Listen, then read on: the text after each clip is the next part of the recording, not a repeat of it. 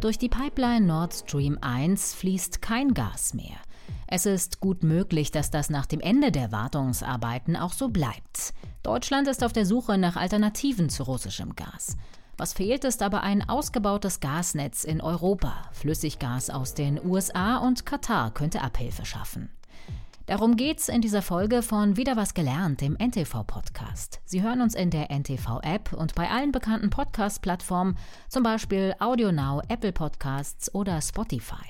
Vergessen Sie nicht, uns zu abonnieren, dann verpassen Sie keine Folge. Ich bin Caroline Amme. Heute ist Mittwoch, der 20. Juli. Schönen guten Tag. Die Gaspipeline Nord Stream 1 ist seit Anfang Juli abgeschaltet.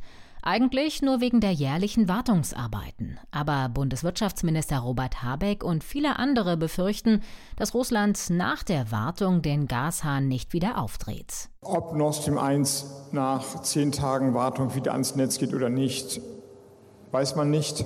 Was wir gesehen haben in der Vergangenheit ist, dass technische Gründe vorgeschoben werden um quasi eine politische Wartung vorzunehmen. Da es einmal passiert ist, kann es natürlich wieder passieren. Moskau hatte schon vorher mal die Gaslieferung über Nord Stream 1 gedrosselt. Die Auslastung lag zuletzt nur bei etwa 40 Prozent des Maximums. Das hatte Russland mit technischen Problemen begründet. Laut dem Betreiber Gazprom fehlte eine Turbine von Siemens Energy. Mittlerweile ist sie in Kanada wohl repariert worden. Deutschland ist auf Gasimporte aus dem Ausland angewiesen. Es gibt hierzulande kaum Erdgas. Nur 5% des Verbrauchs fördert die Bundesrepublik selbst. Russland ist Deutschlands wichtigster Gaslieferant. Über die Hälfte des Gases, 55 Prozent, kam vergangenes Jahr von dort. Das meiste davon wurde bisher durch Nord Stream 1 nach Lubmin bei Greifswald gepumpt. Neben Nord Stream 1 kam russisches Gas bisher noch durch zwei andere Pipelines. Die Transgas-Pipeline verläuft durch die Ukraine bis nach Weithaus in Bayern. Aber auch hier hat Russland die Liefermengen inzwischen gedrosselt. Die Jamal-Pipeline, die normalerweise Gas über Polen bis nach Malnow in Brandenburg gepumpt hat, liegt gerade komplett still. Erdgas aus Europa ist für Deutschland also gerade wichtiger denn je. Norwegen ist nach Russland der zweitgrößte Erdgaslieferant. Etwa 30 Prozent kamen 2021 über drei Pipelines nach Deutschland. Und das Land hat versprochen, noch mehr zu liefern. Wichtige Gaslieferländer sind außerdem die Niederlande und Belgien. Der Gasmarkt ist schon sehr stark europäisch ähm, reguliert und organisiert und kein Land kann auf sich selbst angewiesen sein.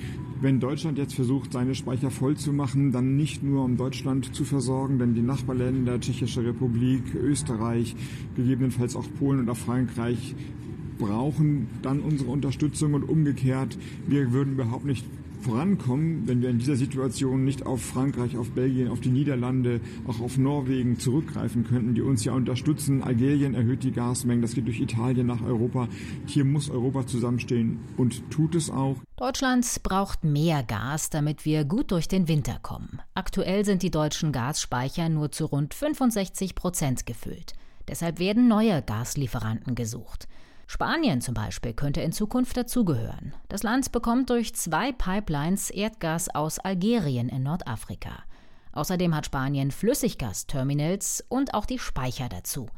Damit das Gas nach Deutschland kommt, braucht es aber Pipelines. Bisher gibt es nur zwei kleine Erdgasleitungen bis nach Frankreich, die aber nicht ausreichen.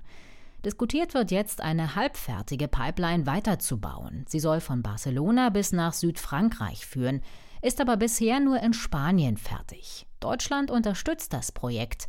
Damit weitergebaut wird, will Spanien aber Geld von der EU. Angedacht ist auch eine zweite Pipeline von Spanien nach Italien. Beide Pipelines zu bauen dauert aber noch. Mindestens zwei Jahre, sagen Experten.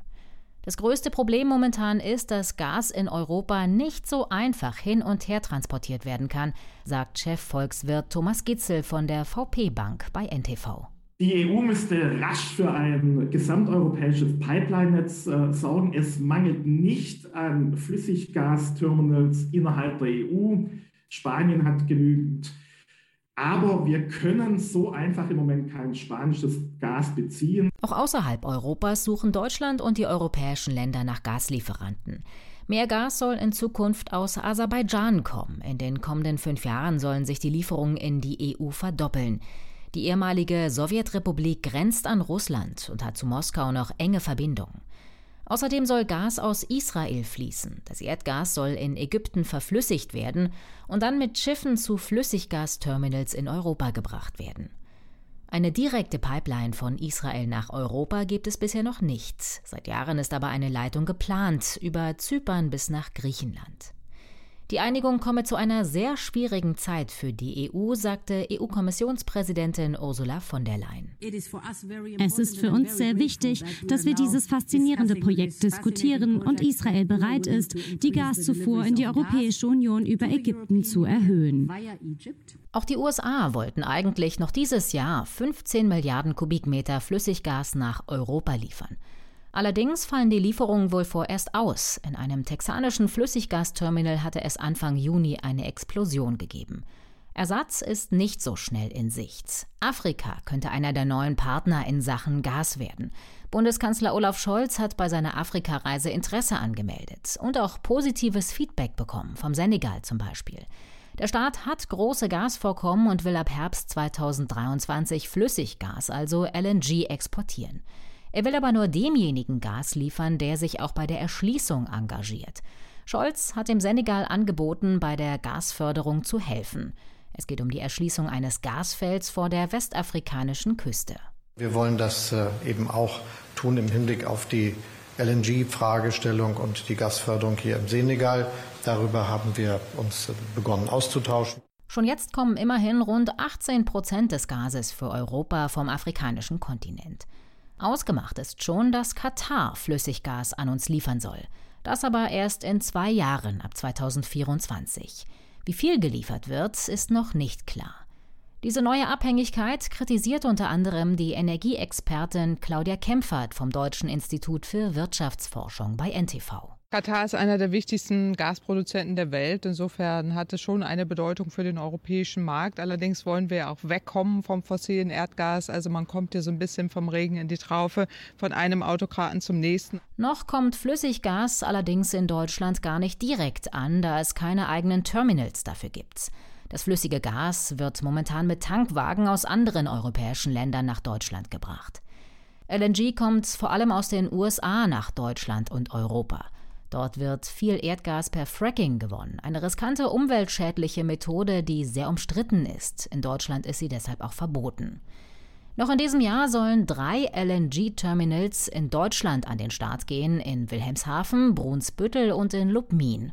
Noch weitere sind geplant. Flüssiggas wäre eine gute Alternative zu russischem Gas, findet Malte Küpper bei NTV. Er ist Energieexperte beim Institut der deutschen Wirtschaft. Im großen Stil müssen wir natürlich auf Flüssiggas setzen, denn ja, andere Länder wie Norwegen, Niederlande können über Pipelines mehr Gas nach Deutschland liefern, machen das auch gerade, haben das in den letzten Monaten schon. Da müssen wir sehr, sehr dankbar sein, gerade auch äh, in den Niederlanden, wenn dort das eigentlich ja in diesem Jahr nicht mehr gasfördernde Feld Groningen vielleicht doch noch ein bisschen weiter liefern würde. Da müssen wir, müssen wir sehr, sehr dankbar sein. Norwegen genauso. Trotzdem, dort sind die Potenziale begrenzt. Und wenn wir wirklich strukturell wegkommen wollen vom russischen Gas, brauchen wir Flüssiggas. Dafür sollen ja idealerweise ab Winter zwei schwimmende Flüssiggasterminals zur Verfügung stehen.